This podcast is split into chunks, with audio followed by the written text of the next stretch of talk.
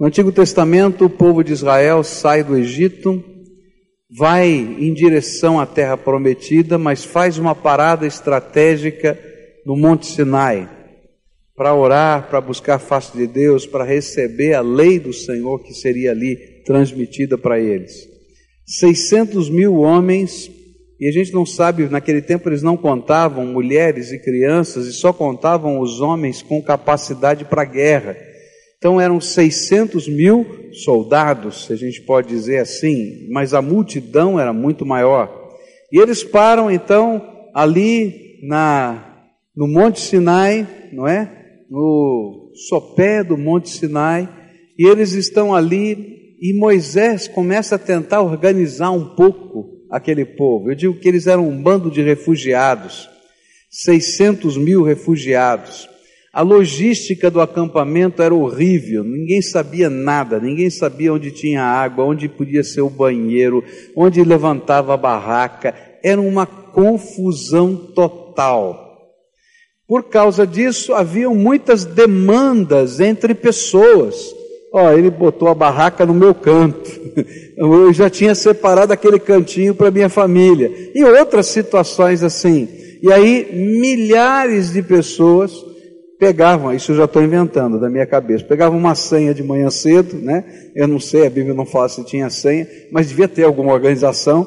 Pegavam uma senha para falar com Moisés e pedir: Olha, Moisés, está ruim aqui, olha a situação é essa, julga minha causa, olha o que está acontecendo. Agora você imagina 600 mil pessoas, as demandas disso.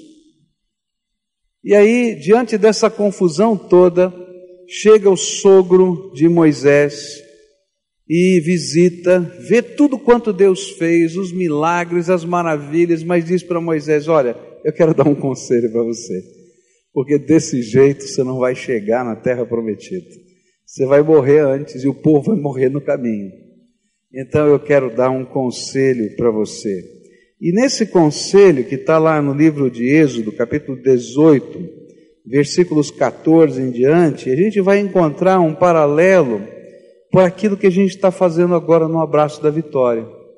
A gente está convidando você a caminhar e marchar junto com a gente de uma maneira organizada na direção da terra prometida. E a ideia é muito parecida, é muito parecida. Olha só o que a Bíblia diz. Quando Jetro, Êxodo 18, verso 14, quando Jetro viu tudo que Moisés estava fazendo, perguntou: Por que você está agindo assim? Por que está resolvendo sozinho os problemas do povo, com todas essas pessoas em pé ao seu redor, desde a manhã até a noite? E Moisés respondeu: Eu tenho de fazer isso porque as pessoas vêm falar comigo para saber o que Deus quer. Quando duas pessoas têm uma questão, elas vêm falar comigo para que eu resolva quem está certo e explica os mandamentos e as leis de Deus a todos. E então Jetro disse: O que você está fazendo não está certo. De, desse jeito você vai ficar cansado demais e o povo também, e isso é muito trabalho para você fazer sozinho.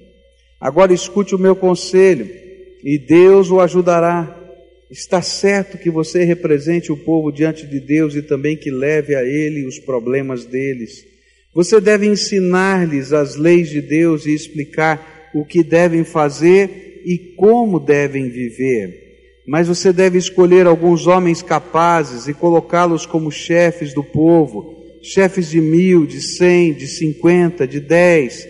Devem ser homens que temam a Deus, que mereçam confiança e que sejam honestos em tudo. Serão eles que sempre julgarão as questões do povo os casos mais difíceis serão trazidos a você, mas os mais fáceis eles mesmos poderão resolver. E assim será melhor para você, pois eles os, o ajudarão nesse trabalho pesado. Se você fizer isso, e se for essa a ordem de Deus, você não ficará cansado e todas essas pessoas poderão ir para casa com as suas questões resolvidas. Moisés aceitou o conselho de Jetro e escolheu homens capazes entre todos os israelitas, e ele os colocou como chefes de mil, de cem, de cinquenta e de dez. E eles sempre julgaram as questões do povo, resolvendo as mais fáceis e trazendo para Moisés as mais difíceis. Deus deu uma estratégia para Moisés.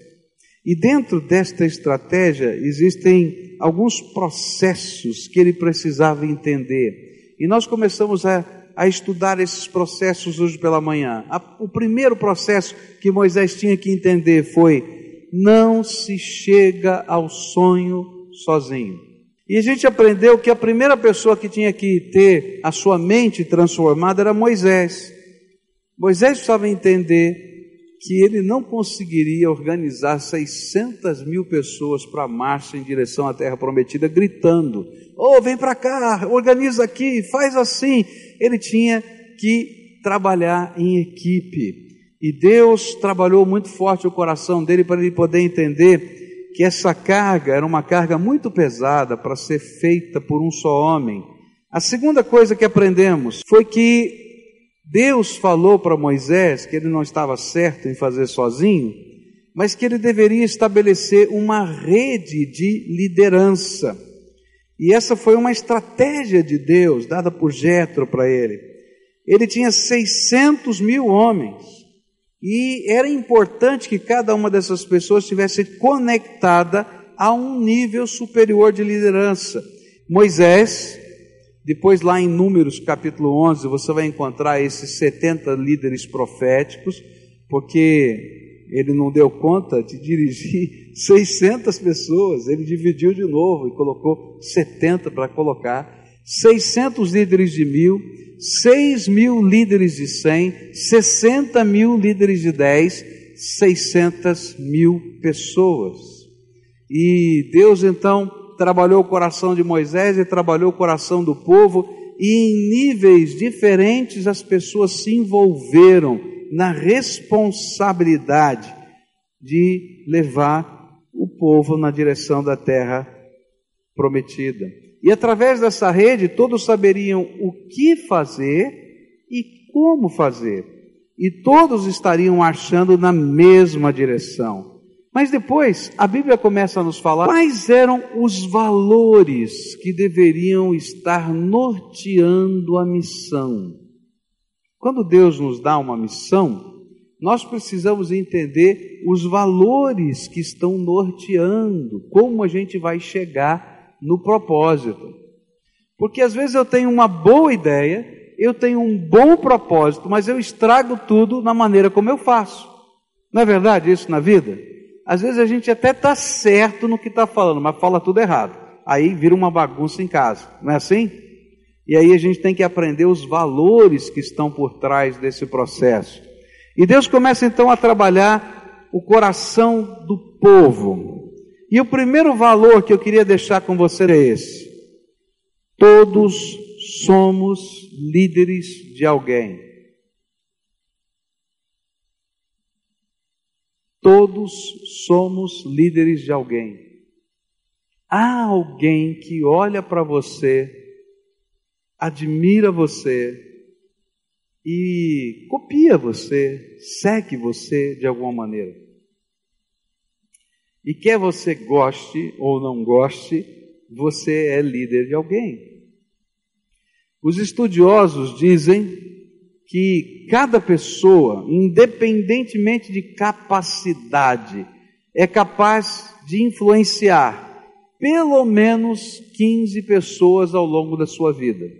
Então, quer você queira, quer não, você influencia com o seu jeito de viver, com a sua palavra, com o seu gesto, pelo menos 15 pessoas ao longo da sua vida.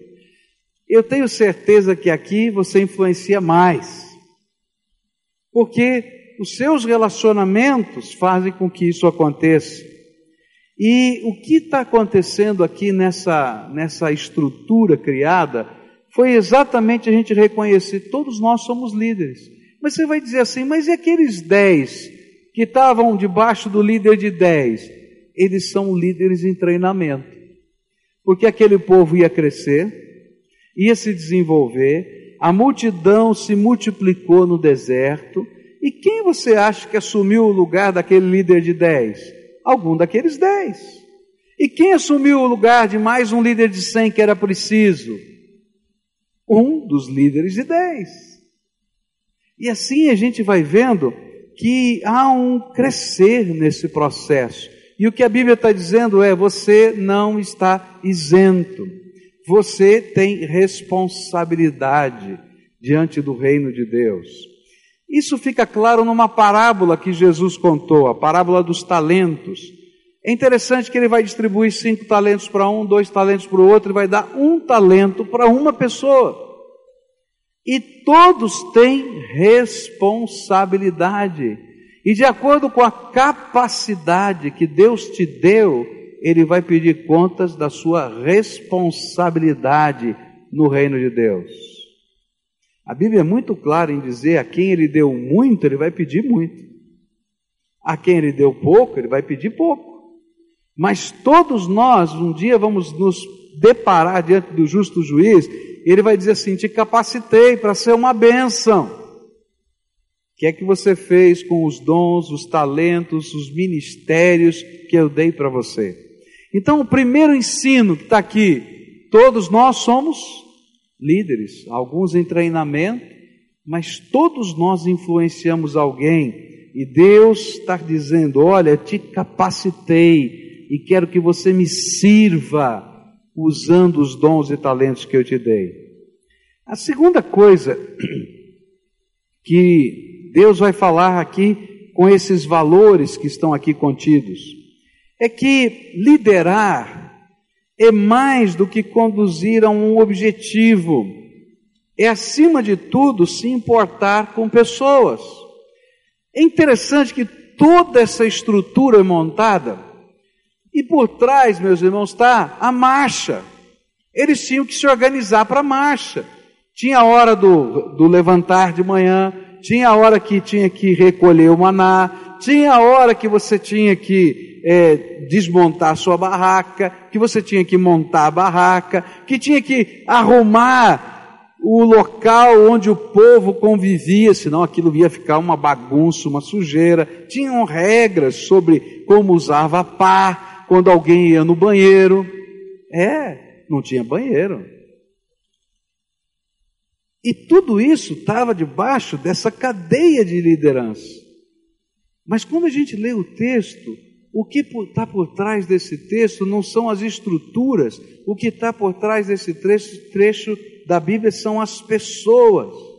Porque o que a Bíblia vai dizer aqui é que esses homens precisavam ajudar os seus liderados, não só organizacionalmente, mas cuidando do coração, da alma, da vida, das demandas relacionais. Eles eram responsáveis pelos seus liderados. Ah, meus irmãos, essa é uma palavra tremenda que tem a ver com discipulado. Sabe o que é discipular alguém? Discipular alguém é muito mais do que você dar um estudo bíblico, é você assumir a responsabilidade de cuidar espiritualmente de alguém. É claro que você vai ajudar a organizar tudo isso aqui, porque você é um líder espiritual, mas acima de tudo, você vai cuidar da alma das pessoas. E enquanto a gente está cuidando da alma das pessoas, as coisas de Deus acontecem no meio do seu povo. Consegue entender que coisa tremenda que Deus está fazendo aqui? Terceiro valor que está aqui nesse texto: liderar é poder ajudar as pessoas a se conectarem às instâncias superiores dessa rede. É interessante que a Bíblia vai dizer que vão surgir situações que fugiriam a possibilidade, a capacidade, enfim, qualquer outra coisa interior do líder que está em ação. Mas ele não está sozinho, ele está conectado numa rede, então ele não precisa temer, porque a hora que chega uma situação que ele não sabe, que ele não conhece, ele diz: Ó, espera um pouquinho, vou falar com o meu líder. É a gente entender que a gente não caminha sozinho, eu não estou caminhando sozinho, você não está caminhando sozinho, que eu não preciso saber tudo, que você não precisa saber tudo, que eu não preciso ter todas as habilidades, eu vou colocar as que eu tenho para a glória de Deus. A Bíblia chama isso de consagração. Quando a gente se dedica a fazer a vontade de Deus e deixa os temores de lado. Uma das ferramentas de Satanás para impedir o avanço do reino de Deus é encher o coração da gente de medo. Medo de falar, medo de fazer, medo de orar. Tem gente que tem medo de orar.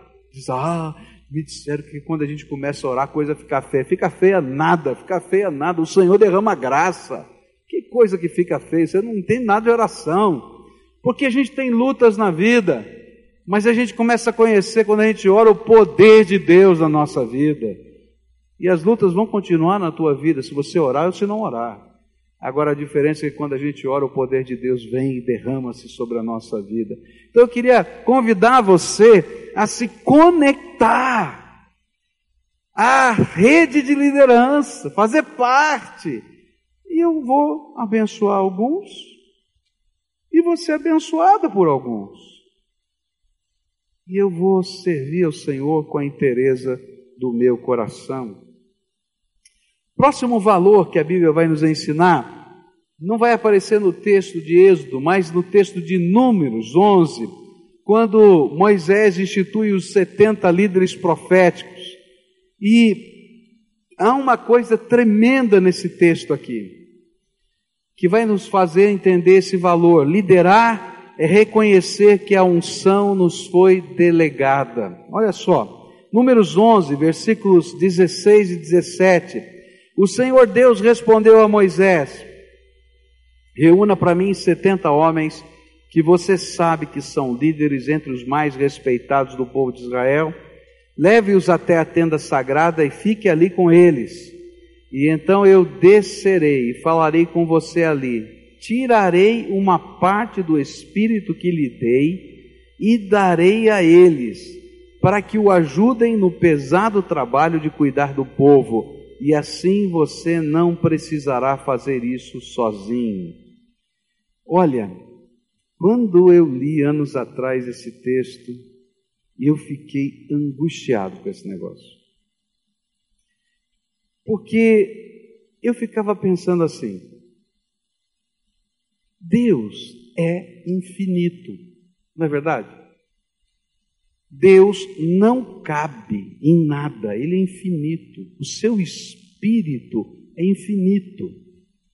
Agostinho disse que o mar não cabe dentro de um balde, da mesma maneira, o Espírito de Deus, na sua plenitude, não cabe dentro do coração humano. Só um pouquinho da graça de Deus é derramado para a gente, senão a gente não aguentaria. Então, tem infinitas porções do Espírito de Deus para serem derramados sobre os homens. Olha só que Deus fala assim: Moisés, você vai pegar 70 homens, leva para a tenda sagrada, tá? Ali eu vou falar com você e vou fazer o seguinte: eu vou tirar um pouco da unção que eu derramei sobre você e vou dividir com eles. Eu falei: ah, Senhor, isso não vale. Dá para eles abundantemente, mas não tira, não. Não precisa tirar. Né? E eu ficava em crise com esse texto. Ficava em crise. Até que um dia Meditando nele, o Espírito Santo me ensinou uma coisa tremenda. A unção na liderança espiritual para conduzir o povo para a terra prometida era de Moisés. Porque essa unção representava o propósito, a missão, o poder necessário para chegar a esse objetivo. E o que Deus estava fazendo é o seguinte: Moisés, não tem outra missão é a única missão, é o único propósito. Esse é o alvo. Eu não posso derramar outras coisas porque as missões seriam diferentes. Por isso eu vou tirar um pouquinho de você e vou repartir, e isso passa a ser uma unção delegada, compartilhada, dividida. Queridos, quando a gente está numa igreja local, é isso que acontece. Deus convoca alguns líderes. Eu sou pastor desta igreja fez 23 anos. Esse é o tempo que Deus me permitiu estar aqui. Deus me ungiu para ser pastor dessa igreja, não para ser pastor de outra igreja. Nesse período, recebi convites de outras igrejas para pastorear, mas Deus falou: não terminei o projeto, fica aí, fica aí que você tem uma unção para tra trabalhar nesse lugar. E vou dizer mais: se eu for para outro lugar, eu vou desobedecer à vontade de Deus, porque só Deus que me colocou pode me colocar em outro lugar. Se eu for para outro lugar, fora da vontade de Deus, eu estou em desobediência a Ele. Está entendendo? Porque eu recebi dele essa missão. Agora, nessa missão tem vários aspectos. E vocês são parceiros conosco de tantas coisas bonitas que Deus está fazendo. Às vezes eu falo dos sonhos aqui para vocês. E alguns irmãos se levantam e dizem: Olha, esse pedacinho do sonho que Deus colocou no seu coração também está no meu coração. É porque Deus pegou e repartiu essa unção com pessoas. E aqueles líderes todos daquela escala estavam recebendo a bênção de poder repartir com Moisés a unção que Deus havia dado para aquele povo, para aquele projeto e para aquele propósito. Por isso, Deus não estava dando novas unções, mas Ele estava repartindo, porque a unção estava diretamente conectada com o propósito e com a missão. Nós somos parte, parte do mesmo povo. Deus colocou os mesmos chamados, os mesmos alvos, os dons do Espírito Santo que foram derramados nessa comunidade local estão aqui na plenitude da necessidade que Deus colocou para a sua obra. E então a Bíblia diz: olha, não falta no meio do povo de Deus nenhum dom do Espírito para que a gente complete os projetos que Deus nos deu para fazer. É isso que a Bíblia está dizendo. Agora, pode ser que falte na obra, porque o dom já foi derramado pelo Espírito Santo na tua vida. Mas se ele ficar enterrado debaixo do tapete da sua casa, ou lá no quintal, como na história, na parábola dos talentos, ele não vai produzir o fruto necessário. Então eu quero dizer uma coisa para você: tudo que Deus precisava derramar sobre essa igreja, para a gente alcançar os objetivos do Espírito Santo, já foi derramado. Está na minha vida e na tua vida. Você crê nisso? Porque o Espírito de Deus trabalha assim. Sabe o que precisa? Despertamento. O Espírito Santo de Deus vai assim: levanta, homem de Deus, levanta, mulher de Deus. E às vezes a gente está lá, né? Como Gideão, morrendo de medo, ele diz: homem valoroso. E é interessante porque Deus usa uma palavra que não faz parte da personalidade de Gideão. Porque essa palavra homem valoroso pode ser traduzido por homem corajoso. Gedeão não era tão corajoso assim. Leia lá para você ver. E Deus está dizendo: Eu já derramei sobre você algo sobrenatural, uma unção de coragem. Mas essa unção de coragem vai tomar forma na medida que ele aprende a obedecer a Deus. E a forma mais bonita dessa unção de coragem acontece quando ele tem que enfrentar 100 mil homens. E ele consegue um exército de 32 mil, faz a conta. 3 para 1, tá? E Deus diz: é muita gente. Eu vejo aquele homem, acho que tem um troço assim no estômago, Senhor, são 100 mil, 32 é pouco. Ele falou: não, é muita gente. E ele vai mandando embora, ele vai mandando embora, porque Deus vai dizendo: não, esse não, esse não, e sobram quantos? 300. E Deus diz assim: agora tá bom, tá de bom tamanho esse exército. 300. 300 para enfrentar quantos? Quantos? Eu não ouvi. Cem mil. Quer entrar nessa guerra? Está feio.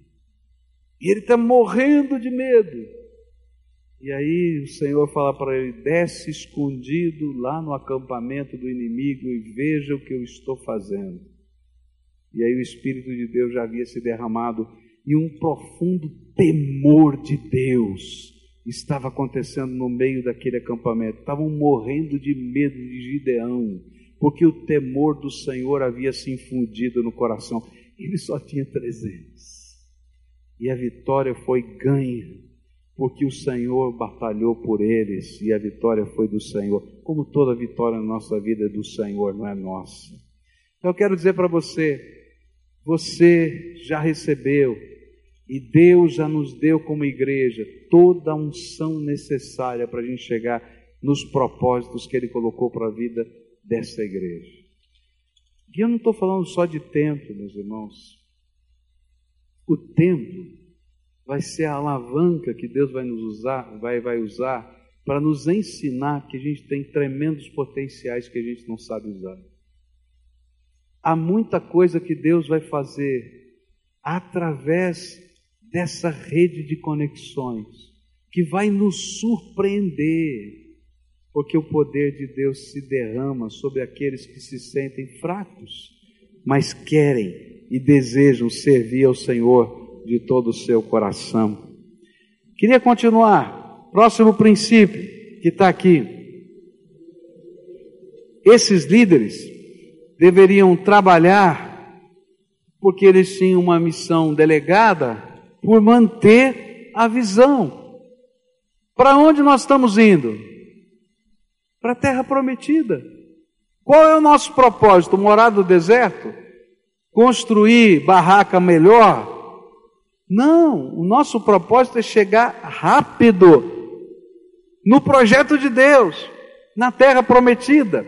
E meus irmãos, a gente tem que tomar cuidado, porque quando Deus nos coloca nesses papéis de liderança, a gente pode ser uma bênção, como pode ser uma desgraça. Olha só o que vai acontecer. Eles chegam em dois anos à terra prometida. A Bíblia diz que em dois anos depois desse fato, eles chegam à terra prometida, eles estão nas fronteiras da terra prometida, eles estão preparados, Deus já havia prometido que daria a eles aquela bênção. E aí, os 600 líderes de mil se reúnem com Moisés e dizem assim: Moisés, eu acho que a gente tem que montar um plano estratégico para a invasão da terra. Vamos pegar 12 espiões, mandar para 12 regiões diferentes dessa terra, e eles vão fazer os mapas do que tem lá, rio, colina, vale, e a gente vai ter todos os documentos necessários para planejar a invasão. E ele diz: Olha, que boa ideia. Então saem os doze. E os doze vão lá e veem a beleza da terra, trazem o fruto da terra, dizem: É terra que mana leite e mel, trazem um cacho de uva que dois homens têm que carregar, falam das coisas tremendas que Deus está fazendo. Mas eles dizem assim: tem um problema. Lá tem gigantes. Tem uns caras lá que eu nunca vi tão grande na minha vida. Três metros de altura. E lá tem algumas cidades muradas. E sabe o que aconteceu? Esses 600 líderes de mil, quando receberam as notícias, junto com esses 12 líderes que tinham ido, começaram a chorar pegar os nenezinhos no colo e dizer: Ah, meu Deus, nasceu essa criança e vai morrer na batalha. Ah, aqueles gigantes vão comer vivo essas criancinhas aqui. E eles eram líderes. O que, que você acha que aconteceu com esse choro? O choro se espalhou pelos líderes de cem, que se espalhou pelos líderes de dez e aí estava todo mundo chorando. Ah! E sabe o que aconteceu? Não entraram na terra prometida. E toda aquela geração morreu no deserto, porque eles perderam a visão. Queridos, Deus nos deu alvos de fé, e Deus já nos deu a unção, e os milagres de Deus já têm sido derramados sobre o seu povo. Agora não é hora de chorar, é hora de levantar e crer que o Deus que abriu o mar vermelho é o que vai derrubar as muralhas. O Deus que lutou por nós com o fogo e com o vento para que o maior exército do mundo da época de Faraó fosse derrotado, é aquele que vai derrotar os gigantes. E queridos, quase que isso acontece de novo contra a guerra dos filisteus. Quando Saul está desesperado na sua barraca porque tem um gigante chamado Golias. E chega um menino de 17 anos e diz: Esse homem está ofendendo o Todo-Poderoso e Deus vai destruí-lo. E eles dizem: Você vai lutar com esse gigante? Eu não. Essa batalha é do Senhor. Eu só vou lá, mas Deus é que vai fazer essa obra. E ele vai e dizem para ele: Bom, já que você quer ir, vamos colocar armadura, vamos colocar espada. Ele diz: Eu não sei usar esse negócio. E ele diz assim: Como é que você vai lutar com ele? Olha, eu vou com o cajado de pastor e cinco pedrinhas e uma funda, uma espécie de estilingue. E Deus vai me dar a vitória. E todo mundo já começa a chorar a morte de Davi. Ah, coitadinho, vai lá lutar. Pobrezinho dele, não sabe a encrenca. E ele vai lá, e quando chega lá embaixo, o gigante olha para ele: Você pensa que eu sou cachorro? Você vem lutar comigo com um pedaço de pau e pedra? Eu vou acabar com você. E ele diz: Não, não vai não, porque eu venho em nome do Senhor dos Exércitos prepara sua pedrinha e lança certeira no meio da testa do inimigo. Ele cai por terra, ele pega a espada do inimigo, maior do que ele, decepa a sua cabeça e diz: O Senhor nos deu a vitória. E sabe o que acontece?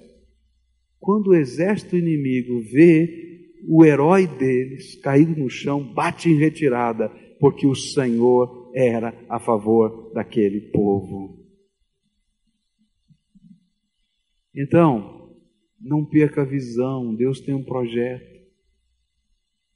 Se conecte, abrace. E uma das coisas mais importantes que você vai fazer como um líder é manter a visão do povo na direção do propósito de Deus. E Deus vai reconhecer que nós temos limites, e eu vou terminar com esse valor aqui. Deus vai reconhecer que nós temos limites. Alguns vão liderar 10, outros vão liderar 100, outros vão liderar mil, outros vão liderar, sei lá quantos, 10 mil. Não tem importância. O importante é que cada um deles estava disponível para servir ao Senhor. Nessa noite eu vim aqui desafiar todos vocês que estão aqui, membros da igreja, frequentadores, povo de Deus que está aqui, a marchar conosco na direção de alguns projetos. Um deles é marchar na direção do término da construção desse templo nos próximos dois anos. Vai passar rápido demais, mas nós vamos ver essa vitória. Eu já estou até convidando os meus amigos, já convidei dois de Portugal, já, já falei né, que eu convidei, né? Então, você já sabe, estou convidando, porque Deus vai nos dar essa vitória. Mas eu creio que Deus vai nos dar mais do que isso. Porque essas pedras não representam aquilo que Deus está fazendo, não. Sabe o que é que representa o que Deus está fazendo? É a sua vida. E Deus vai usar a tua vida, essa mobilização, esse cuidado mútuo, esse sentimento de que eu faço parte, de que Deus me deu dons, eu vou me levantar, eu vou me unir. E queridos, vai haver um grande avivamento de Deus nessa terra. E nós vamos estar no meio disso. E coisas tremendas de Deus vão acontecer através da sua vida, porque toda unção necessária para isso Deus já derramou sobre você.